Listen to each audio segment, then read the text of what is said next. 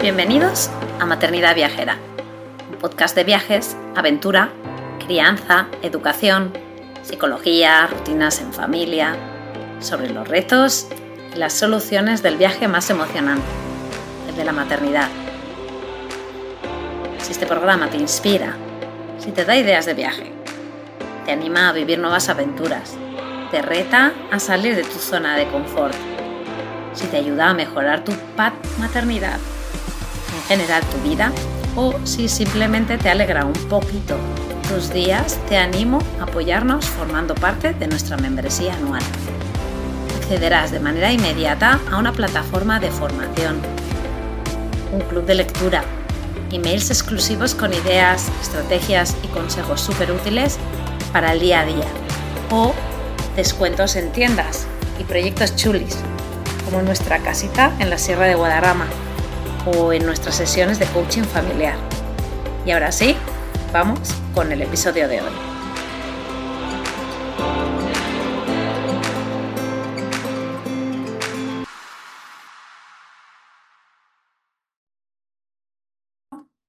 Hola, hola, bienvenidos a otro episodio de Maternidad Viajera.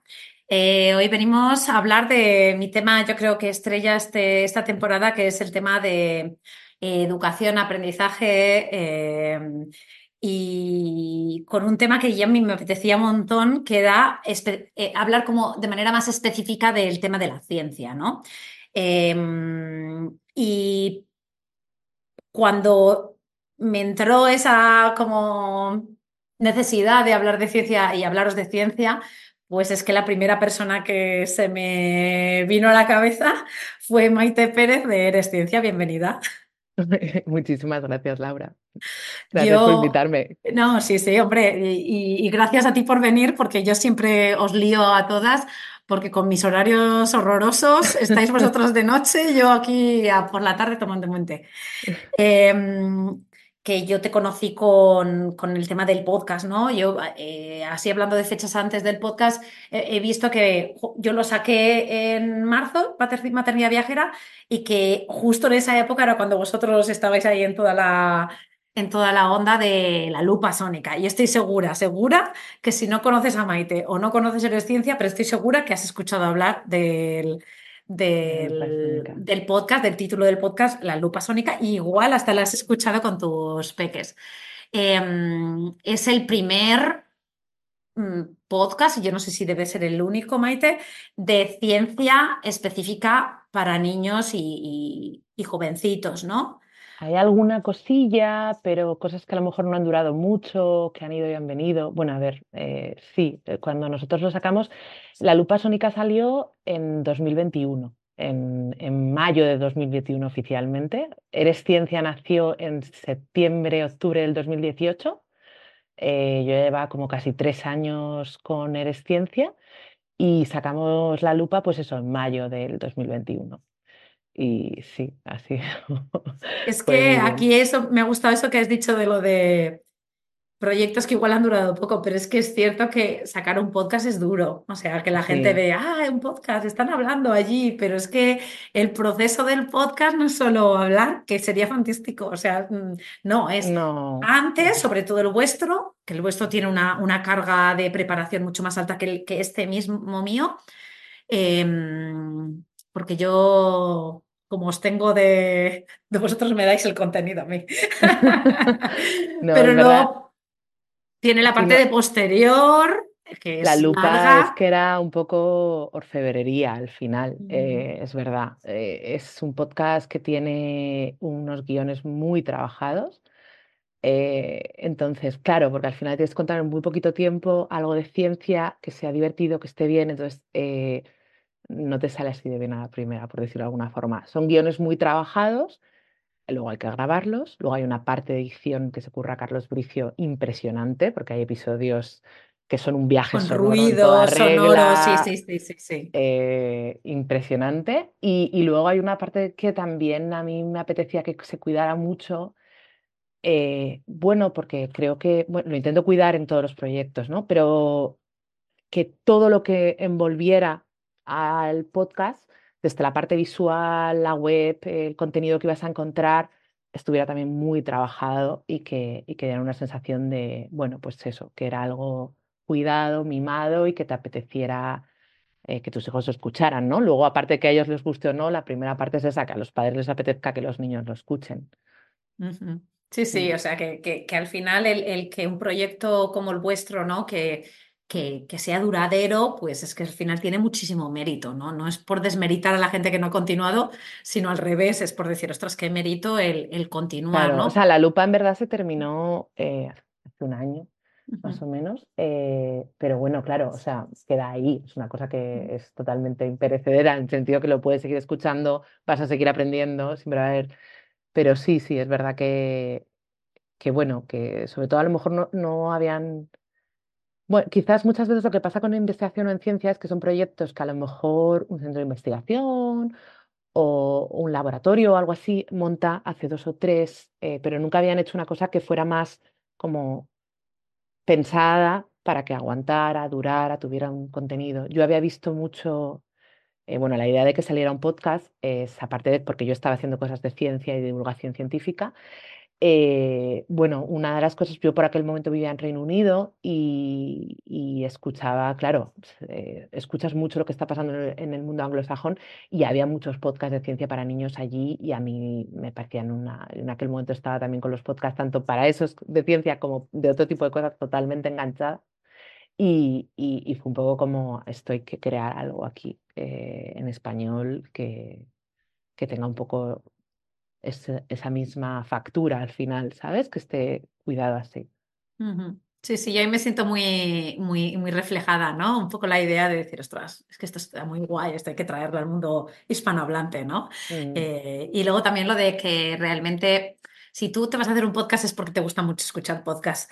Y de ahí, porque si no, un podcast así, o sea, si tú estás pensando en hacer un podcast, te tienes que, te tiene que gustar escuchar porque tienes que ponerte en ese, en ese punto, ¿no?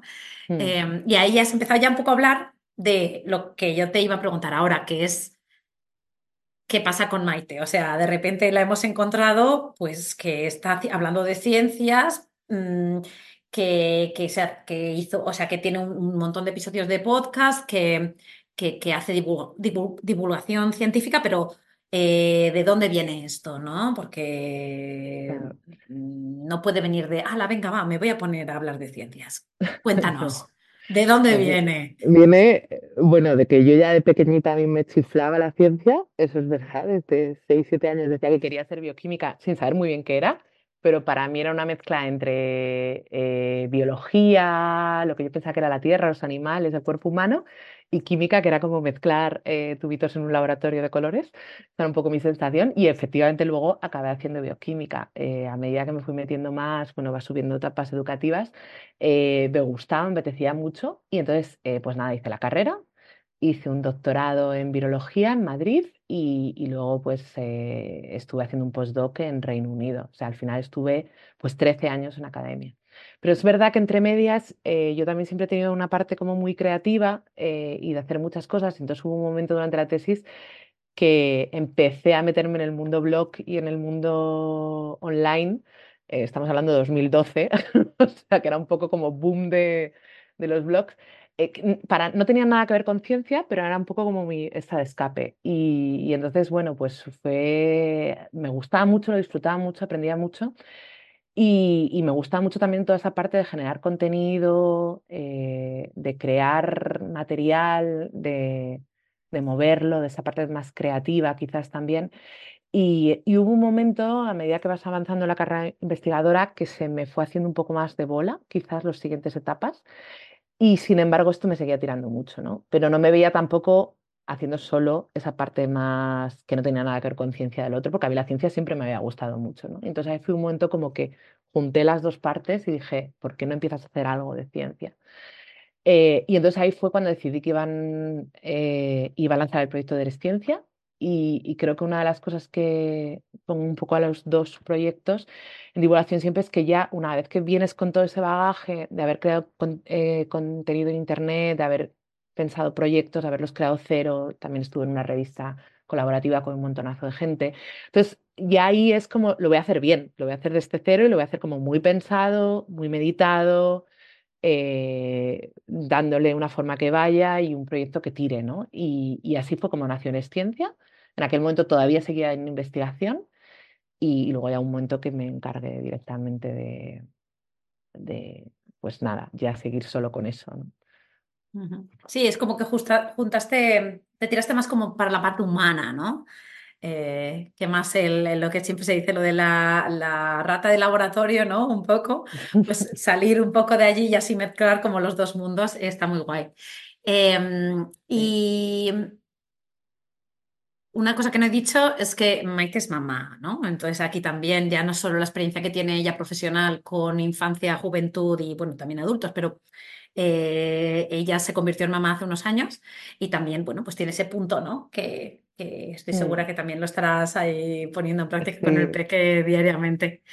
Eh, mi idea un poco em, es en esta quizás en este mundo, bueno, ya sabéis que este, este, esta temporada pues hemos estado hablando con Cristina López de, pues, de deberes, de extraescolares, eh, estamos muy también con el tema de la escolarización y decidir a dónde metemos a nuestros hijos, el tema del homeschooling, del unschooling, de, bueno, eh, un poco allí, ¿no? Y entonces, em, quizás un, un, problema que yo le veo, una situación que yo veo a nivel educativo, y ya sabéis que yo llevo, pues, bueno, toda mi vida profesional eh, en el mundo de la educación, ¿no? Y, y veo que ahí hay un problema de, la, de, la, comprensión de qué realmente significa una institución educativa y llevo a mi hijo a la escuela, ¿no? Ese, ese significado al final es muy importante en el resultado que, vemos en los niños, ¿no? Entonces, ¿cómo, cómo nos enfrentamos a eso?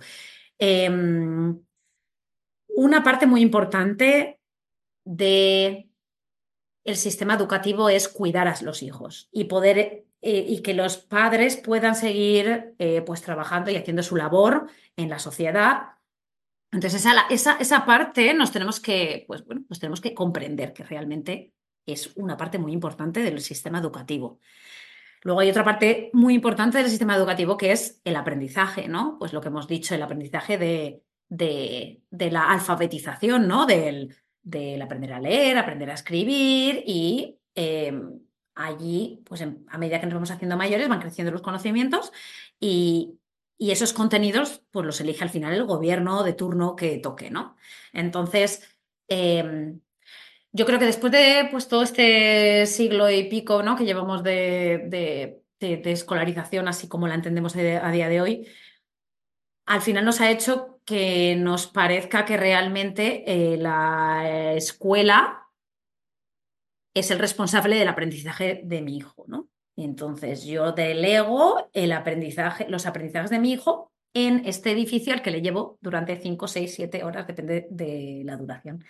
Em, y para mí ese es un paradigma que hay que romper, ¿no? Porque pues el aprendizaje, o sea, vuelvo otra vez al principio, o sea, las escuelas son un poco guardería, ¿no? O sea, quiero decir, es un sitio donde tú puedes meter a los hijos y así tú también puedes llevar a cabo otras acciones, ¿vale? Eh, y encima, pues hoy aprenden, encima tienen relaciones con otros niños y, vale, todo lo que tú quieras.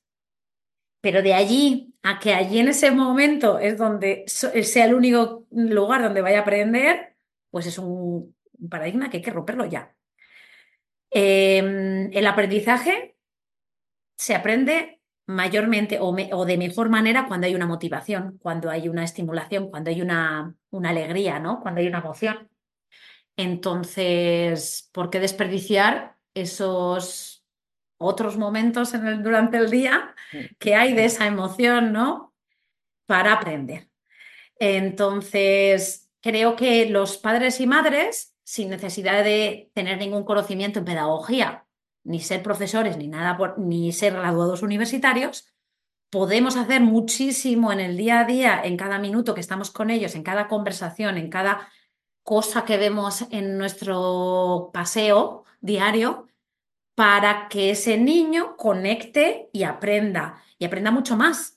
Entonces, eh, Aquí el tema de la ciencia, igual que en general, ¿no? El tema de- Mm, de- del mundo, ¿no? De, las ciencias sociales, de, las matemáticas, de la lengua, de la escritura, de la lectura, se aprenden durante las 24 horas del día. El- las horas del día que el niño esté despierto y las de noche que le sirven para sí, consolidar esos pensamientos. Al final todo añade, Maite, ¿verdad? Mm, Entonces aquí pues empezamos a hablar y te dejo hablar de cómo lo ves esto, ¿no? Y cómo ves eh, desde tu posición, desde esta, este emprendimiento que tú empezaste en el 2018, cuál es tu perspectiva, ¿no? ¿Cómo lo ves y cómo tu experiencia durante todos estos años te ha servido a ver cuál es la realidad también, ¿no? La realidad de los niños. La realidad de los padres, ¿no? La realidad de los profesores, porque al final tú tocas mucho, mucho por todos los lados y me interesa muchísimo tu opinión, tu perspectiva y cómo los padres y madres nos puedes ayudar a, a eso, a cambiar ese paradigma y ayudar a nuestros hijos a, a- a- llegar a, cumplir esos intereses que van, que van surgiendo, ¿no? En cada conversación. Pues es que yo creo que una de las cosas, bueno, una de las cosas más potentes eh, que te das cuenta, además, que me he ido dando cuenta, eh, es que, y que a mí me pasó de pequeña también, es que las ganas de aprender y la curiosidad son contagiosas y del principal sitio donde lo cogemos es de nuestros padres. Entonces muchas veces tenemos como, o muchos padres tienen ese miedo de, bueno, es que yo no sé qué enseñarle o yo no sé qué tal. A veces cuando haces un taller para padres e hijos, bueno, yo en Eres Ciencia tengo eh, talleres, tengo guías para hacer experimentos en casa, para que te lo descargues y sin saber podáis pasar ese tiempo juntos. Luego hay mucho contenido también, pues, de vídeos, de eh, educativos, eh, diferentes artículos y demás, ¿no? Y luego está la parte del podcast.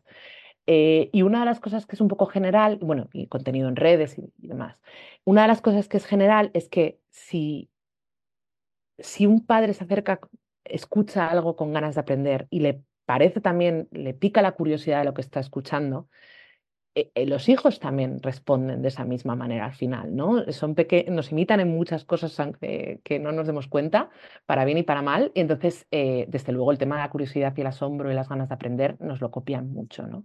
Entonces, una de las cosas que me di cuenta, y por eso la lupa también estaba muy pensada que fuera para escuchar en familia, es que, y que hubiera un poco para todos, es que los dos, tanto el padre o la madre como los pequeños, eh, se sorprendieran con lo que están escuchando y aprendieran cosas distintas. Y, y siempre un poco esa sensación de seguir tirando del hilo. Vale, no solo escuchas un episodio o no solo te, te has mirado y has hecho un experimento de la guía, es que luego, una de las cosas en las que yo pongo mucho hincapié es que luego tengas cosas que tengan que ver en relación con eso, porque normalmente una de las cosas que pasa siempre con los niños es que cuando escuchan algo quieren saber más.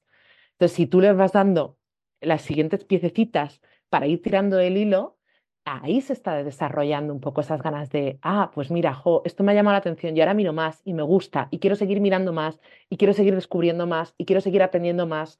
Entonces ahí se genera un poco esa, esa motivación intrínseca de seguir aprendiendo y de seguir descubriendo cosas y seguir funcionando, ¿no? Y, y es algo además que, que lo ves mucho cuando haces cosas con niños y les vas dando material después, lo ves en casa yo como madre también ahora. Eh, pues fíjate, el otro día eh, hay un libro que yo he recomendado mucho del Curiosity, hace, del robot explorador de Marte, porque me parece que es una belleza de libro ilustrado eh, y lo recomiendo un montón. Es para niños más mayores, de siete, mi, mi peque tiene casi cuatro. Y, pero bueno, se lo enseñé porque no sé por qué eh, hablamos, empezamos a hablar de los planetas y tal, y se lo enseñé. Claro, a ver, se lo leo un poco de aquella manera, ¿eh? Un poco por encima, que tiene cuatro. Pero ya le llama la atención. Pues, ¿qué es lo siguiente? Pues te voy a enseñar un vídeo del Curiosity que está lleno de vídeos y lo vas a ver. Y luego, pues, quieras que no, ya ha aprendido muchas de esas cosas. Y las ha aprendido porque le han apetecido aprenderlas, ¿no? Entonces, muchas veces lo que no nos damos cuenta como padres es que no hace falta que nosotros sepamos de algo, sino que busquemos con ellos esas cosas, ¿no? Es verdad que, bueno, que hay mm, a veces eh, hay maneras más fáciles de encontrarlas. Ahora mismo Internet está lleno de cosas. A veces eso también es un problema porque es difícil buscarlo, ¿no?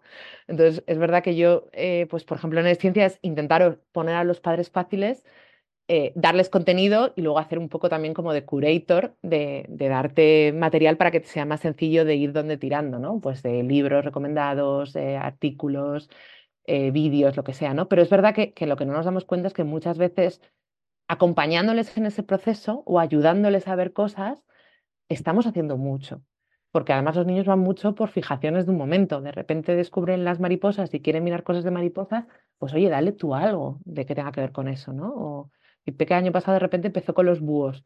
Bueno, pues fíjate, me llegó una cosa de SEO Life porque en época de cría están las cámaras dentro de los, de los nidos, ¿no? Los puedes ver todos los días. Pues vamos a ver cómo van los búhos y cómo están creciendo. Eh, son aprendizajes que van fuera de casa, que con pues en algún momento quizás toquen lo que esté en el cole, pero independientemente que lo toquen o no, ellos ya están aprendiendo de ahí, están sacando sus propias conclusiones y están mirando y están descubriendo. Y lo están haciendo además con ganas porque les estás dando sobre algo que a ellos les apetece, ¿no? Y eso es mucho más fácil a veces en casa que en el cole. En el cole eh, es verdad que, bueno, que los profesores por mucho que quieren, mira, uno de los principales usuarios de casi todos los contenidos, a pesar, además de familias, es sobre todo colegios. Muchísimos. Eh, yo, uso los vídeos, ¿eh? yo, yo he sudado el vídeo. pero un montón, ¿eh? Pero de verdad, fíjate, el otro día, bueno, pues eh, un acuerdo de derechos con las escuelas de Chicago, con todas las escuelas públicas de Chicago para uno de los vídeos. Eh, porque se usan mucho, porque además una de las cosas que nos pasan es eh, que en español quizás a veces hay menos que en inglés, ¿no? Y cuando también hay una parte, hay conciencia, bueno, esto es un poco off topic, pero eh, ahora por lo menos en España las ciencias muchas veces, al menos en Madrid, se, se aprenden en inglés, que tiene una parte buena eh, porque es verdad que casi toda la ciencia se, trabaja en inglés y se hace en inglés, y eso es así, pero también tiene una parte quizá de desafección, o sea, no es tu lengua materna, no es tu, no es tu sitio cómodo, ¿sabes? Es ponerle quizás un hándicap más, ¿no? Entonces también yo creo que, que encontrar también contenidos que estén en español, que estén en tu idioma, que sea como más fácil y más cómodo y que también aparte todo lo que has estudiado de términos en inglés en el colegio los vayas a aprender también en español, pues eso también es, un, es una cosa también a tener en cuenta, ¿no? Y esto no es una crítica a lo del inglés, sino un poco que hace falta que estén las dos cosas también, ¿no? Y que también lo estudies en, y lo veas y lo leas en un idioma que te sea más cercano eh, y más más interno, más, no sé cómo decirlo. Em, yo, es como el mundo al revés, ¿eh? Yo es que en inglés tengo muchos, pero como yo doy ciencias en español, pues en ah, ciencias en español. Claro. No, en inglés es. O sea, a ver, en español ha mejorado muchísimo y cada vez hay mucho más, ¿eh? Mm. Pero es verdad que, que todavía, si comparas con la cantidad de contenidos que hay en inglés, eh, sobre todo más audiovisual o de webs o demás, es bestial. Y eso fue una de las cosas. Mira, cuando yo empecé a montarme en ciencia, claro, yo estaba en Inglaterra y había gente que me decía, ¿y por qué no lo haces en inglés que tienes mucho más mercado?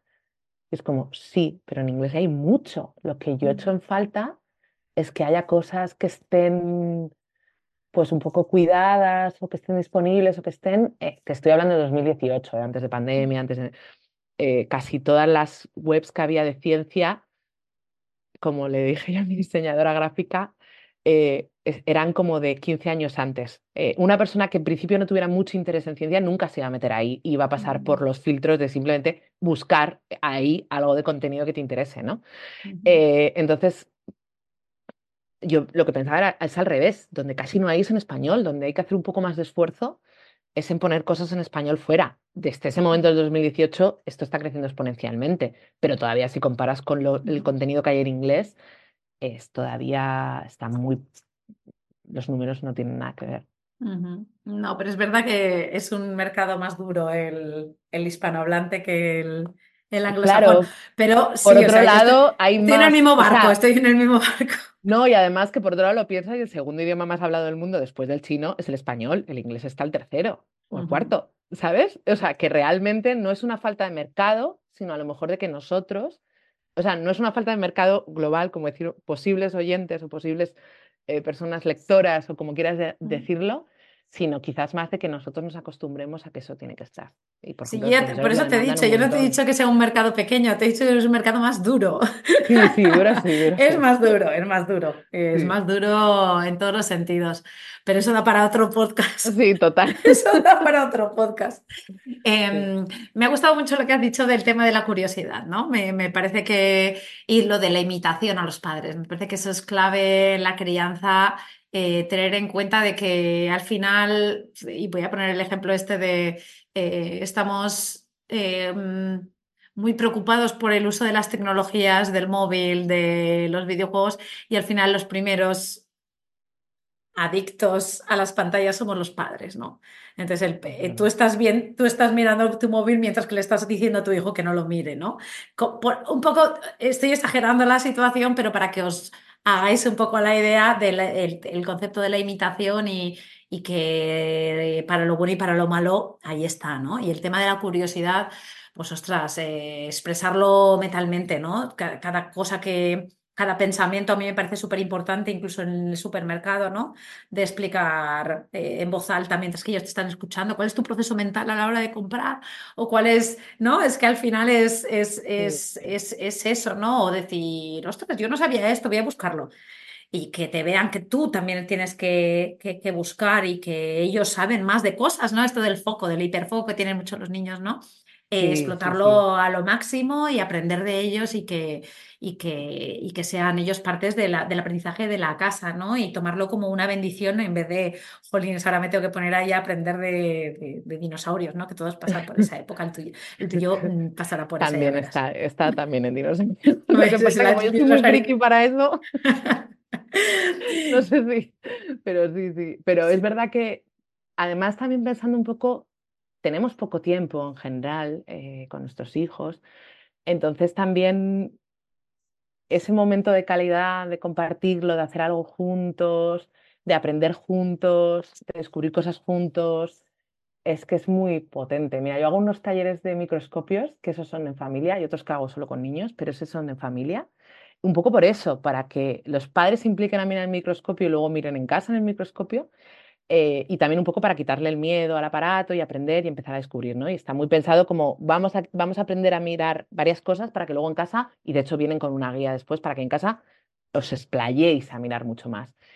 Y, y alucinan, no sé si te diría casi más los padres a veces que los hijos mirando, ¿no? Y, y eso ya no solo es que hayáis pasado una mañana de sábado o una tarde viernes juntos haciendo un plan, que está muy bien, es que encima el, wow, miramos esto, que se mezcle eso y que, y que luego en casa vayáis a mirar más cosas, pues las pasiones compartidas al final eh, es que es una, eh, tiene un poder que no mm. es comparable a ningún otro sitio donde lo aprendas. Es que algo que aprendas en el cole te va a gustar, si te llama la atención y justo te toca la tela, mm. está claro, ¿no? Pero que sea algo de justo además de ese tiempo de calidad que, le, que luego lo recordéis juntos, mm. eso es esto, ¿no? A mí una vez eh, recomendé, bueno, pues había un, eclipse de, luna y, dije de mirarlo y, expliqué cómo era un eclipse luna, pues en unas, en unas stories, bueno, en un vídeo corto en Instagram. Eh, y expliqué cómo iba el este, que podía ver tal, y, y que iba a ser visible y todo este rollo. Y, fíjate en otro punto, ¿eh? pero me escribió luego al día siguiente una madre eh, esta era en Argentina, que era donde mejor se veía y además más horas más esto, y, me dijo, gracias infinitas, porque lo estuve viendo con mi hijo de, pues no sé si 17 años, claro, esto es como quien se va a ver las, eh, las estrellas fugaces por la noche en verano.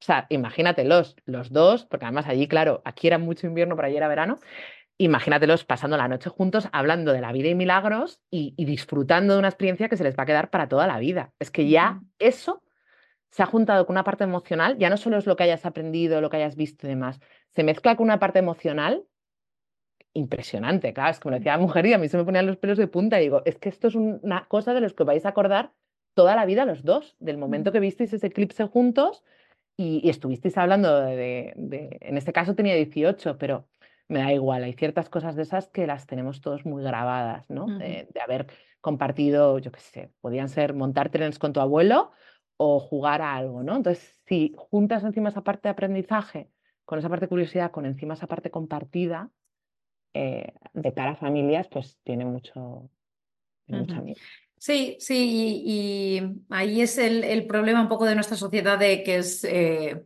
el estar presente al 100%, ¿no? Que nos cuesta tanto. Es como que uno va ahí en esa rueda, ¿no? Del hámster que siempre hablamos y entonces al final nos olvidamos de la maravilla que es, es eso que acabas de explicar, ¿no? Eh, el tener una conversación, eh, el que te haga preguntas, el satisfacer esa curiosidad que es innata, que llega un momento que se nos va apagando porque, porque desgraciadamente muchas veces la escuela te la paga eh, muchas veces, desgraciadamente, los padres apagamos la curiosidad del plan, mm, dame un ratito, que ahora no tengo, mm, porque que lo de las preguntas y pues nos agobia, no, no nos apetece y, yo creo que esa curiosidad, pues eh, lo que has dicho, ¿no? Que es más importante casi...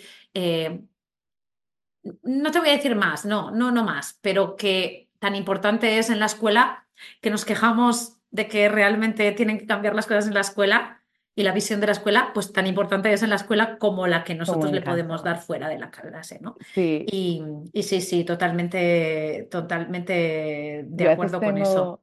Una, bueno, una charla que explica cómo enseñar a los niños ciencia, cómo despertarles la curiosidad científica. Y claro, con tres, dos, tres años, cuatro, que en ese momento están con los porqués y por qué tal y por qué cual, a ver, a veces el bombardeo de porqués es imposible de manejar y en el peor momento del momento, ¿no? Y esto es así y todos los que hemos estado con niños sabemos que a veces no siempre se puede y no siempre es el momento. Pero a veces es verdad que te preguntan algo y de vez en cuando ayudarles a tirar del hilo con ellos y, lanzarles la pregunta y no dársela y decirle, ay, ¿tú por qué crees? ¿Y qué pasa si hacemos esto? ¿Y qué pasa si hacemos lo otro? Y, ah, pues mira, pues yo que es una oruguita o es un caracol. Ay, ¿qué le pasa? ¿Te has fijado lo que ocurre detrás? También un poco como para motivarles que ellos estén fijando en lo que están haciendo. Eso tiene, es un poco intentar jugar con él. Y luego es, ah, mira, pues esto que lo hemos visto de la esta, vamos a buscar un libro que tenga que ver con un caracol. O vamos a ver un vídeo de un caracol. Y hay momentos que además los niños ahora que son tan visuales y que además hay tanto contenido, pues a veces eh, has pensado no sé qué el murciélago, pues vamos a ver un murciélago. O tienes miedo del lobo, vamos a enseñarte fotos del lobo y, te vas a quitar el miedo, pero aparte vas a aprender cómo son los lobos y dónde están, ¿no? Eh, muchas veces nos damos cuenta que podemos jugar a, a todo eso con que de vez en cuando lo hagamos, que tampoco, o sea, que, que, no hay que ponerse tampoco una mochila imposible, ¿vale? Que muchas veces no es el momento y desde luego los niños a veces, eso, la retaíla de porqués a veces viene en un momento en que no puede ser, pero, pero otras veces no, y con que de vez en cuando les demos un poquito, eso, de ir tirando del hilo con ellos, hay mucho ganado. Y aquí me apetece ya un poco dar un paso más adelante porque, porque mm, estamos hablando de ya de, hilar más fino, ¿no? Ya no estamos hablando ya de simplemente de, ponerle un National Geographic o de llevarle al zoo o de, bueno, cualquier cosa. O el zoo igual no es un muy buen ejemplo, ¿eh? pero un museo. Em, es decir, ostras, estamos hablando con Maite, que Maite es científica y Maite ha investigado durante muchos años y cómo, eh, eh, conectamos ese método de un científico ¿no? a, nuestras casas. ¿no? Entonces vamos a hacerlo un poco más riguroso. Vamos a hacer eh, riguroso. Vamos a, ver cómo, cómo nos puedes ayudar a que esas conversaciones, a que ese experimento quizás un poco improvisado, eh, eh, sea más, tenga más éxito, ¿no? Y, aquí ya te dejo explayarte. Mira, eh, yo hablando un poco de esto, y yo creo que es el, el, artículo más visto de todo el blog, con diferencia, es nueve cosas del método científico que te puede ayudar a tu vida o algo de ese rollo. O beneficios, algo así. O beneficios, algo así porque es un poco la idea de que pensamos que el método científico es algo que está en un laboratorio, eh, que se usa para hacer ciencia y ya está, pero no nos damos cuenta que el método científico en mayor o menor medida lo usamos todos y además es una herramienta muy poderosa. ¿no? Entonces, a mí me gusta mucho, yo enfoco mucho todos los talleres y todo a intentar incentivar ese método científico a los niños, ¿no? porque hay una parte hay una parte muy importante que es la que hemos estado hablando antes y sobre todo la que tienes que manejar con niños muy pequeños, que es la parte de la curiosidad, del asombro, del mirar, del hacerse preguntas, eh, eh, que es fantástica, importantísima y básica, pero luego también hay una parte que es de eh, cómo razonas, cómo preguntas, cómo comparas, cómo, que es el otro lado de la balanza, ¿no? Hay una parte como más creativa y una parte más racional, si quieres decirlo. y las dos son importantes, ¿no? Entonces, con niños muy pequeños, pues bueno, estás jugando, a veces es que los niños se fijen en las cosas, que no se fijan. Eh, hay niños que sí, pero hay niños que menos, o, van pasando más, ¿no? Entonces, a veces es la cuestión de hacerle las preguntas para que se estén fijando las cosas. Ay, ¿y qué ha ocurrido aquí? y no darles la respuesta. Que ellos las tengan que razonar primero, aunque luego se las vayas a dar en un determinado momento. Ojo, que hay un momento en que sí se puede darle una respuesta, pero primero dejarles que ellos sean las que se pregunten, piensen, eh, se incentivan. De hecho, fíjate, eh, yo siempre digo, a ver, yo tengo algún vídeo que es un experimento, intento meterlo, ahí es un poco más difícil, ¿no? Pero, por ejemplo, las guías están muy estructuradas y por supuesto los talleres, pero están muy estructuradas a que te hagas estas preguntas. De hecho, hay el experimento y una guía de preguntas para padres, porque para que tú vayas haciéndoles preguntas a medida que va pasando el experimento en determinados puntos, un poco de guía, o sea, luego todo lo que se abra el abanico, perfecto, ¿no? Pero para que empieces como a hacerles preguntas en determinados momentos, eh, eh, digo yo, en llenar un, mezclar bicarbonato y vinagre y que se llene un globo. Vale, eso es un wow. Pero ¿cómo pasamos del wow al how? ¿no? Eh, ¿Cómo pasamos de, la alucine a la pregunta?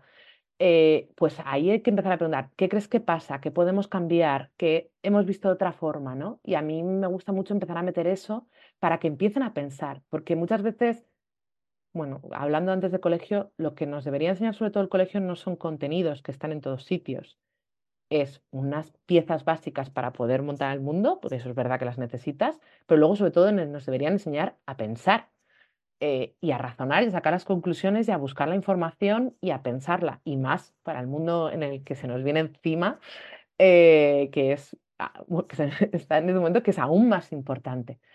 Y, ahí yo creo que el foco es eso, es hacer las preguntas. Entonces, con niños 6, 7, 8, cuando hacemos este tipo de experimentos, hacemos este tipo de cosas, mucho cómo juegas con las preguntas y cómo juegas con las variaciones que se pueden hacer en el mismo campo. ¿no?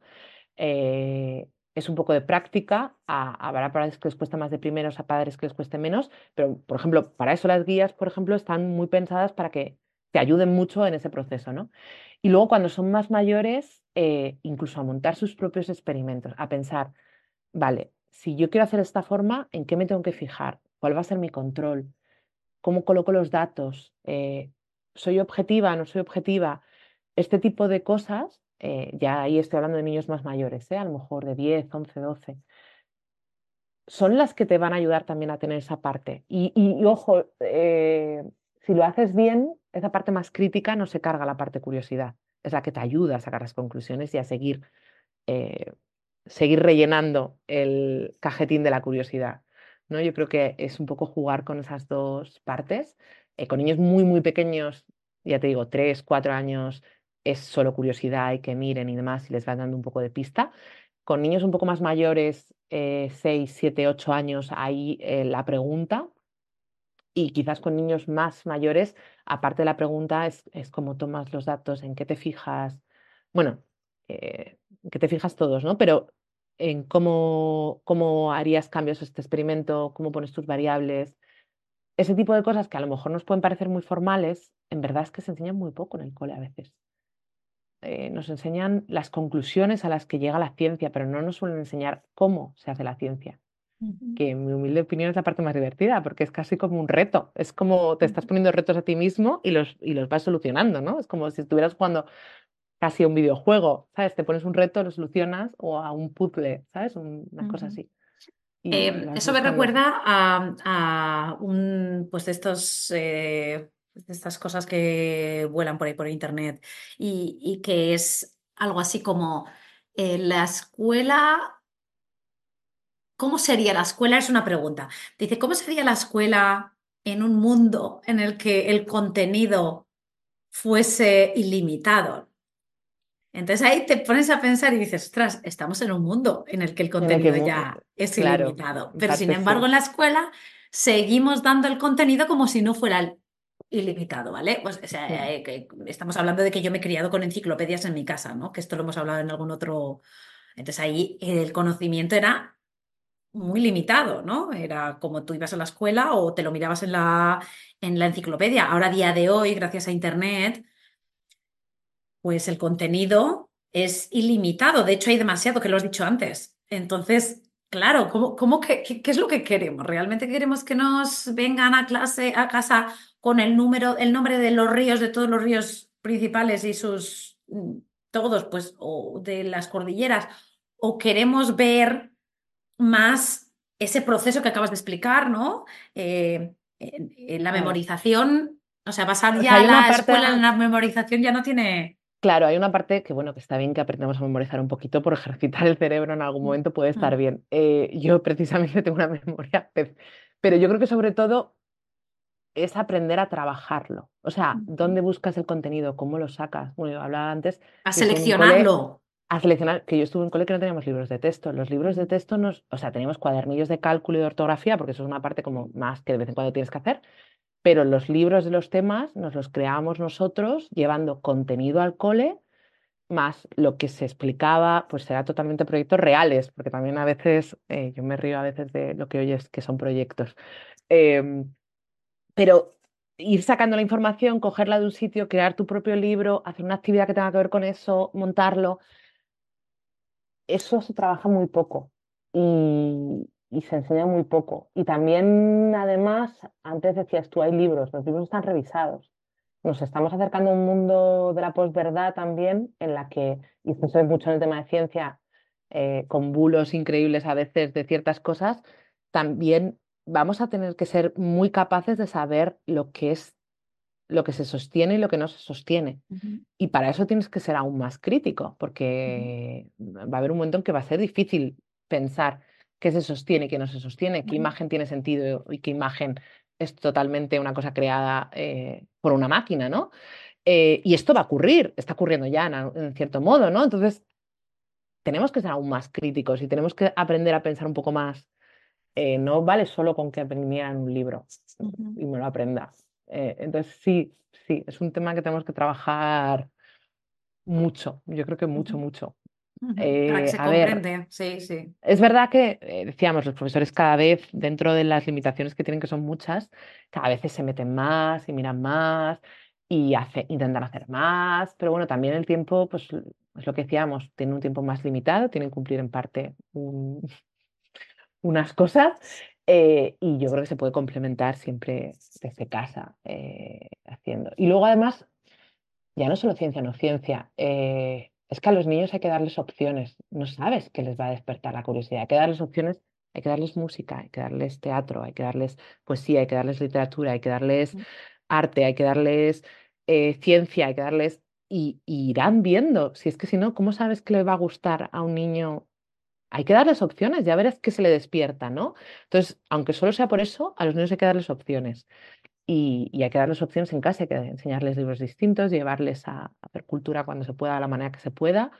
Eh, libros, ciencia, experimentos, mm, documental. Mm, y, bueno, y, cada niño tendrá más facilidad o le despertará algo o no. Pero cuando ni siquiera les damos las oportunidades o les damos ese abanico amplio, ¿cómo sabemos que realmente están, lo que decías tú un poco antes, ¿no? Eh, en esta conversación que hemos tenido antes, ¿acabas haciendo lo que te apetece o acabas haciendo lo que de las cuatro cosas que te han enseñado, porque no te han enseñado el abanico eh, de opciones, ¿no? Entonces, yo creo que hay, que hay que, en estas edades hay que enseñarles el abanico de todo, también de ciencia. Sí, esa labor del, lo acabas de decir súper bien, la labor de la madre, del padre, de la familia, ¿no? De, exponerles, ¿no? A, todo lo posible, ¿no? Y, y, luego, gracias a, pues ya sea internet o a todo, al final ahora estamos con mil posibilidades, ¿no? Antes todo era muy, mucho más costoso que antes, que ahora, ¿no? Mm. Y ahora incluso probar un instrumento, hay mil aplicaciones, hay mil vídeos, mil cursos, que con, una, con un dinero muy mínimo, pues te puede llegar a, pues al menos al ver si le gusta o no le gusta, ¿no? Estar muy atento, ¿no? Que lo que hemos dicho en muchos podcasts pasados, ¿no? Estar muy atentos a, a ver qué es lo que le, se le enciende la llama, ¿no? y luego em, también ya no solo que es la enciende la llama, eh, que estoy, eh, vamos, yo descubrí leyendo un libro, eh, bueno, leyéndole a, una persona, curso, pero que es verdad que cada niño también tiene, sobre todo se ve cuando son muy pequeños, que tiene una manera de aprender que le resulta más sencilla. Hay gente que es el sonido, hay gente que son muy visuales, niños, hay niños que son muy táctiles, pues a veces también usar eso que se le da mejor aprender o de esa forma que se le da mejor de aprender, eh, para introducirle eh, ciertas cosas también, ¿no? Eh, que no nos damos cuenta. Yo, por ejemplo, una de las cosas que intento en, los talleres es que nos acerquemos a lo mismo de diferentes formas, ¿no? Me da igual, estamos en electricidad, vamos a hacer algo manual, vamos a hacer algo que sea sonido, vamos a hacer algo que sea más táctil y que estemos jugando, porque al final cada niño tiene una manera de aprender más fácil, ya no solo que les gusten unas cosas u otras, que también, ¿no? Pero también que hay, eh, dentro de que hay cosas que todos tenemos que aprender, te das cuenta, por ejemplo, mi niño es muy de sonido y yo en momentos si está nervioso, si le cantabas ya desde muy pequeño, si le cantabas, te hacía más caso, te escuchaba más, te entendía mejor que si te lo decías hablando, ¿no? Eh, y hay otros niños que es al revés, que si te ven o, te, o, les tocas o les calmas, ¿no? Cada niño es un mundo. Entonces también intentar jugar también un poco con eso para, para explicarles lo que sea o, o, introducirles en el campo que sea. Y mm, así un poco ya, mm, pues centrándonos un poco en, esta parte, pues eso, creativa, pero la parte también de, que quizá la parte creativa es más fácil porque es más improvisada, ¿no? Quizás es más. La parte, la otra parte que nos has dicho, ¿no? Que es más de, pues, de la reflexión, del análisis. Em, ¿Nos aconsejas ya cuando los niños ya tienen eso, esos ocho, años más o menos que has dicho, ¿no? Ocho, nueve años, eh, que andemos ya con una nota, con papel, escribiendo? Eh, ¿cómo, sería ese proceso ya para unos niños un poco más mayores, ¿no? Que quizás surge menos eh, instintivamente, ¿no? Yo hay una cosa que regalo con todas las guías, que es una mini panfletito, o sea, muy cortito, de cómo hacer un cuaderno de laboratorio. Es que me parece, bueno, cuaderno de laboratorio, cuaderno de campo, escribir, y esto es real, escribir, y está muy demostrado, activa partes del cerebro que no se activan de otra forma. O sea, memorizamos mejor cuando escribimos, entendemos mejor cuando decidimos, hacemos mejor análisis cuando escribimos entonces, con niños muy pequeños, pues a lo mejor es un dibujo o es un, X, ¿no? Pero con niños un poco más mayores, apuntar, anotar, coger. Es que, es que las guías tienen la parte de las preguntas y tienen la parte de qué meter en el cuaderno de laboratorio en ese experimento. Eh, un poco por eso, porque también es interesante, es hacer un herbario y apuntar, es hacer...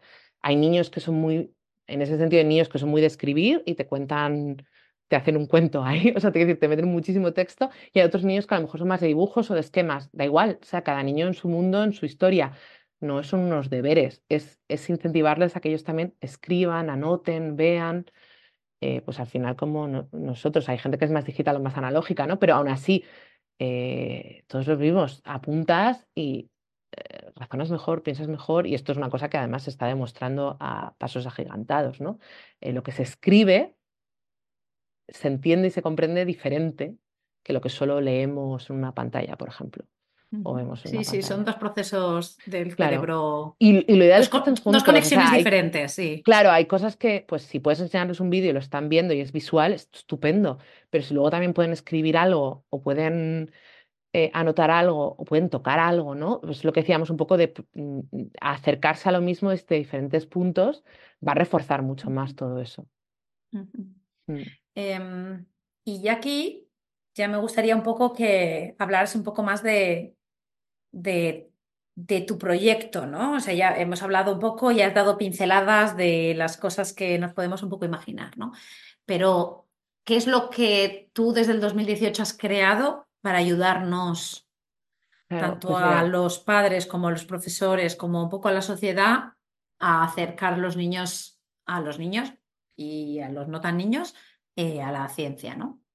Claro, pues yo buscaba algo que estuviera sobre todo en aquel momento, claro, estamos hablando de 2018, eh, que acercara a la ciencia de una manera como muy amable, muy amena, eh, muy divertida, muy sencilla, desde la curiosidad, desde el asombro, metiendo pues mucho storytelling y demás, pero que a la vez no dejara de lado pues el rigor y, y, que intentara explicar un poco pues cómo funciona el método científico y que lo fuéramos un poco aprendiendo a usar de alguna forma, ¿vale?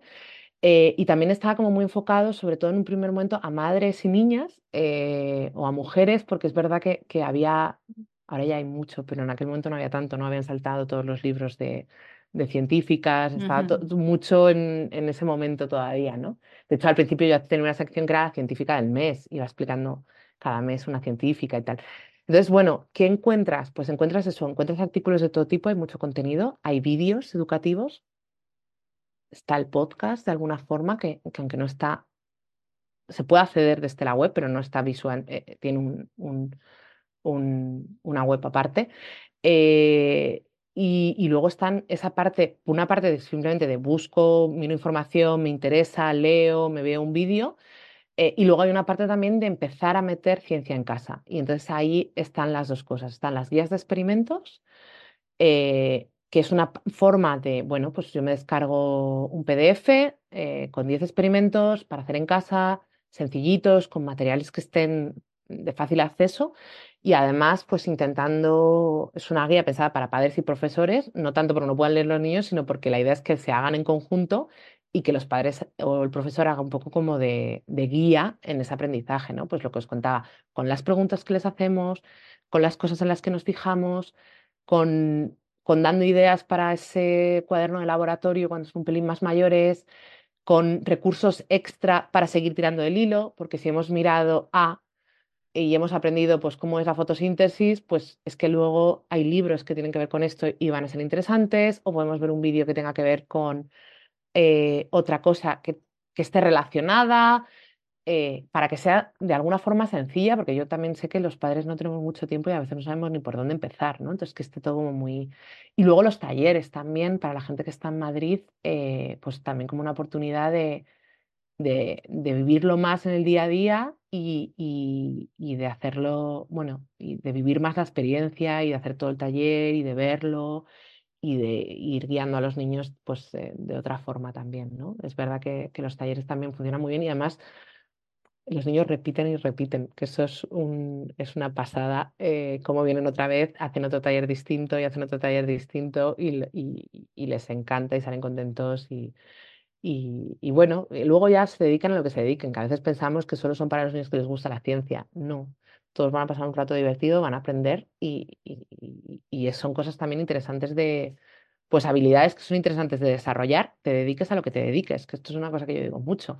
El pensamiento crítico, el pensamiento racional, la creatividad, la forma de pensar, eso es interesante, eh, seas comercial luego, trabajes en banca o trabajes en un laboratorio o, ¿sabes? En cualquier aspecto va a ser interesante, entonces también es interesante que lo, que lo hagan, ¿no? Y, bueno, pues con, también con proyectos más para futuro, a ver si puede seguir haciendo un poco eh, ese paraguas, que al final es un poco eso, acercar la ciencia de una manera... Mira, es ser ciencia o descubrir una forma, otra forma de mirar, porque yo creo que también ese es un punto de mirar a tu alrededor del mundo y ver que hay otra forma de, acercarse, de mirar, de preguntarse las cosas, de, de, descubrir. Es un poco, bajo ese paraguas está un poco todo. Sí, sí, os metéis en la página web ahí mm, como que todo se despliega y hay mucho, mucho contenido, ¿no? Que llevas mucho tiempo haciéndolo. Me ha gustado lo que ha dicho de que, lo, que has dicho de que no tiene por qué ser esto, eh, se tiene que dedicar y tal. Me parece que es un concepto que lo hablamos también en este otro episodio con Cristina López, que hablábamos de, que muchas veces porque hablábamos de extraescolares, ¿no? Y un poco mm. de ciencia, una parte también es extraescolares, ¿no?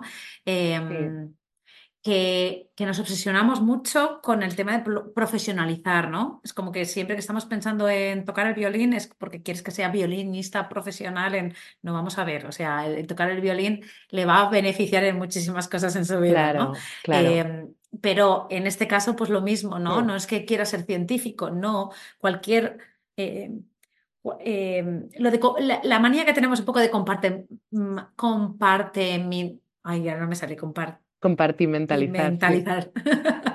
y decir, no, es que soy de letras, ¿no? Es que a mí no se me dan bien las matemáticas. Y son ciertas, ciertas em, como afirmaciones que están muy, muy, todavía hoy en día están muy repetidas, repetidas y, son totalmente horrorosas para el crecimiento, para los niños, para el aprendizaje, para nosotros mismos y que, y que al final todo, todo está relacionado, ¿no? Y, y, eso, que nos obsesionamos con, con, la profesionalización y me ha, me ha, gustado que lo has dicho. Luego el tema este también de las extraescolares, que muchas veces también las extraescolares o el concepto de extraescolares eh, se piensa como de lunes a viernes, no sé por qué, ¿no? Entonces a mí, mm, por ejemplo, el tema de los talleres que tenéis, pues también como planteártelo como, oye, voy a hacer una extraescolar en la que le voy a llevar yo los sábados y encima yo eh, claro, pues aprovecho para... que también los fines de semana, o sea, entre semana a veces cuesta porque todos vamos con esto y porque las extraescolares a veces no dejan de ser un poco el sitio donde tienes que dejar a los niños eh, porque no llegas, que eso es así, entonces tiene que ser un sitio pues que esté en el cole, que no sé qué, dentro, que luego hay padres que si eh, un niño tiene claramente, muy claro que quiere hacer algo, lo hace, se hacen el esfuerzo y le sacan fuera. Pero es verdad que es más difícil. Y el Science Club, que es un poco una cosa que ocurre una vez al mes, un viernes, un sábado, un poco con esa idea de que en unas extraescolares o con un poquito más de calma podemos trabajar muchas más cosas y, van poco a poco también pues abriéndose esa forma de pensar distinta, ¿no? A mí una de las cosas más bonitas que me dijo una madre el año pasado, además me acuerdo, eh, me dijo, gracias porque estás, porque estás enseñando a mi hijo a pensar y se nota, ¿sabes? En las extraescolares. Por esa idea de, es que esto va más allá de que aprendas ciencia o no aprendas ciencia. O sea, vas a aprender ciencia eh, porque también yo estoy bastante en contra de eres de ciencia o eres de letras. Eh, al final es un tema de cultura general eh, que nos afecta a todos en todas formas y que si la enseñas, si enseñas el, si enseñas esa pasión que hay detrás de aprender algo, se diluye todo eso mucho. el, yo soy de letras y soy de ciencias. Te puedan mejor unas cosas u otras, totalmente de acuerdo. Puedes tener más interés por una cosa u otras, obviamente, pero al final no deja de ser cultura general, ¿no? Es que es que la ciencia está en todos lados, es que somos nosotros, nuestro cuerpo, nuestro esto, es lo que nos rodea, es este aparato, es el sol, es la luna, es que cómo no te puede interesar el mundo en el que vives, ¿no? A todos los niveles, y cómo no te puede interesar también la literatura que crean los humanos, o el arte, o la música. De alguna forma encontrarás cosas que te gusten más o menos, pero es un poco cultura general, un poco por eso lo que decíamos antes del abanico que les tienes que enseñar a los niños, ¿no? Mm, sí, sí, sí, sí, sí, sí. Sí, sí, es, es, es más profundo de lo que parece, incluso, ¿sabes? Es, es, como un tema que a mí uf, me hace suspirar porque, porque como que se me, mi cerebro me hace boom y digo, ostras, es que no hay... Estaba pensando cuando has comentado esto, el tema de, de que es la manera de pensar, la manera de razonar, ¿no? Y, y dices lo de letras, ciencias, eh, leyendo un libro, ¿no? Tú lees un libro, le lees un libro a tu hijo que es de una historia, pero es ¿por qué crees que que ha hecho eso. Y le enseñas, y le enseñas, eh, yo qué sé, es que les enseñas las normas sociales, les enseñas los sentimientos, es que al final es todo, todo está conectado y, es, es lo bonito, ¿no? Lo hablamos un poco antes también con los métodos de educación. Si mm. tú enseñas a pensar, en general, a ver, habrá sociópatas en el mundo, los hay algunos, pero son muy poquitos. El resto de la gente cuando tienes eso en la cabeza, eso es aplicable a todo a todo. A todo, todo, todo. Pero bueno. Bueno, bueno, pues yo creo que ya en esta conversación. Hemos puesto así muy intensa ya de. Sí, sí, sí, no, pero es que al final es, eh, eh, eh, para eso estamos aquí, ¿sabes lo que te quiero decir? Es, es, es empujar un poco ¿no? a la gente a, a, que le dé más vueltas, a que no se quede ahí en lo que, pues lo que hablábamos antes, ¿no? En los a veces estos de, de, de cuando éramos pequeños o tal, no, no vamos a romper y vamos a a ver, a darle, el, al final todo es intentar darle la mejor, la mejor experiencia posible a los niños mientras que vivan con nosotros, ¿no? Mm. Em, el crear y a veces niños felices, ¿no? Quitarnos también un poco el que a veces no es tan difícil, si no, es la forma. Que a veces pensamos que es como imposible. A ver, yo una de las cosas que siempre era mi punto era que eres ciencia fuera para gente que no supiera que le gustaba la ciencia, ¿vale? O sea, ese era mi punto, por eso también quería que fuera visualmente muy cuidado, que fuera muy fácil de navegar, que estuviera, porque era, no hay una barrera, hay muchas cosas de ciencia muy buenas, con muy buen contenido, pero la primera barrera es que si a ti no te gusta la ciencia, nunca te ibas a meter ahí dentro, ¿no? Era como que tengo 20.000 barreras antes de entrar aquí. Entonces, es al revés, es que sea como muy fácil para ir entrando, porque te das cuenta al final que no es tan, tan complicado, que está al lado, que lees esto y que luego además eh, ya escuchas una noticia de otra forma, ya miras de otra forma, porque ya empiezas como a, colocarlo de otra forma en la cabeza también. Mm. Sí, sí, sí, sí. Sí, además es que la ciencia, que sí que estamos repitiendo que es una cosa muy amplia, es que la ciencia puede ser un punto de unión en las carencias que pueda tener el niño por el, por, los gustos, ¿no? O sea, que si no le gusta leer, pero si le gustan los dinosaurios, ahí puedes meterle. también. Lee de esto. Y, si a ese niño no le gustan las matemáticas o le ha, ha, creado un rechazo durante su vida a las matemáticas, ahí está la ciencia de vamos a hacer este experimento y vas a utilizar las matemáticas. Y ahí em, es una manera que conecta porque es, una, es muy real, ¿no? Es muy real y es muy vivo y para los niños es maravilloso ver. Y es muy reto también, porque hay un mm. punto, ese punto que está muy pensado también en el que vayan un poco como que tenga un poco de reto, pero que vayan solucionándolo, ¿no? E, e, esto les da una satisfacción a los niños tremendo. Es como cuando son muy pequeños y dicen, mm. mamá, espera que te ayudo, y ven que son capaces de hacer algo. Es que, bueno, se les sube la dopamina a, mil. Entonces, les da mucha satisfacción personal, eh, les sube mucho la autoestima, se generan unas conexiones muy buenas, ya no solo de aprender. Eh, por eso digo que muchas veces el ir tirando el hilo o el ir viendo ellos que van escalando, eh, y van resolviendo el puzzle, les da, es una sensación muy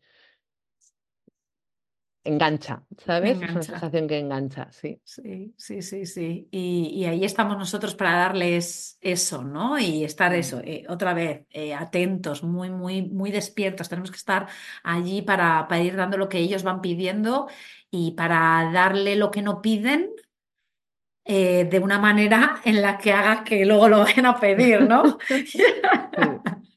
Así que bueno, yo, Maite, muchas gracias por llevar con esto desde el 2018. encantada de conocerte de una manera más íntima aquí en, la conversación en el podcast. Eh, a todas os, animo pues a que os metéis en la página web, hay, hay mil cosas que podéis ahí em, empezar a investigar por vuestra cuenta y de allí empezar a, pues a enganchar a vuestros hijos, ¿no? A eso y ver un poco, ¿no? Ver qué es lo que tenéis en casa. A mí me gusta mucho hacer como una auditoría, ¿no? Me, yo reto siempre a las madres, ¿no? Con las que hablamos y tal, eh, incluso en las, en las, en las, en, las sesiones y todo de coaching, a hacer una, una, una auditoría de qué es lo que tienes, qué es lo que tienes, qué, es, qué, qué, problemas, y lo digo entre comillas, qué problemas, qué retos estás viendo, ¿no? ¿Qué es, ¿Cuáles son todas las cosas buenas, ¿no? Y entonces empezar ahí a hacer conexiones en los sistemas de la familia para que, pues, eh, para que, para que, para que es el niño y la relación que tengas con el niño pues florezca, ¿no? A mí me sale siempre la palabra thrive, ¿no? Pero mm, como que para, para, que salga lo más de, de, y, tener, y tener ese éxito, ¿no? De, familiar, ¿no? Que es lo que queremos siempre. Y, Claro, es que es un poco lo que hablábamos, que eh, haciendo este tipo de cosas con ellos y dedicándose tiempito y mirando, me da igual, una receta de cocina un día que montas unas galletas y están encantados, y otro día que te haces un experimento en casa y es una cosa distinta, u otro día que os ponéis a hacer arte y creáis una manualidad, ¿no? Es, es que ese tipo de cosas, bueno, florece también todo esto que estás hablando tú, y mientras que además les estás enseñando eh, pues trabajando muchas cosas, claro. Sí, sí, sí, esos bocaditos de conexión que necesitamos todos los días y podemos utilizar todos estos recursos que tú tienes, ¿no? Y utilizar la ciencia para, para conectar de esa manera que, que, pues, que la necesitamos emocional, ¿no? Con los niños y que de allí se resuelven luego conflictos que vienen más atrás, más, más, más tarde, ¿no? O sea, esos conflictos eh, eh, se solucionan mejor cuando tú conectas con tu hijo. Y fíjate, decir, ostras, pues venga, voy a, voy a utilizar la ciencia para ver si encuentro la manera de conectar conmigo de cualquier edad, ¿no? Ya lo has comentado antes con lo del tema de lo del, de la edad. Sí, no, este, muy pequeñitos también. De muy pequeñitos y también muy mayores, o sea que nunca muy es tarde. mayores, muy mayores, es que sí, también. Nunca es tarde para, para, para, para, encontrar esa afinidad y, forzarnos un poquito, ¿no? Y sacarnos un poco de nuestras aficiones para, para conectar con ellos así. Eh, otra vez, muchas gracias, Nada, Muchas gracias a ti, por esta gran conversación. Por la invitación. Y luego ya vosotros, pues eso, muchas gracias por estar aquí cada semana, eh, muchas gracias para, por darnos mm, vuestro tiempo, ¿no? Que al final es lo más preciado que tenemos las personas y las madres y los padres.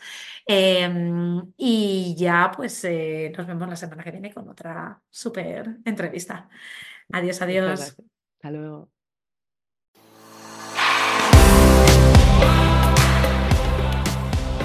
Gracias por quedarte hasta el final. Espero que te haya gustado. Te animo a compartirlo con tus amigas o amigos. y apoyarnos formando parte de nuestra membresía anual. Te espero la semana que viene.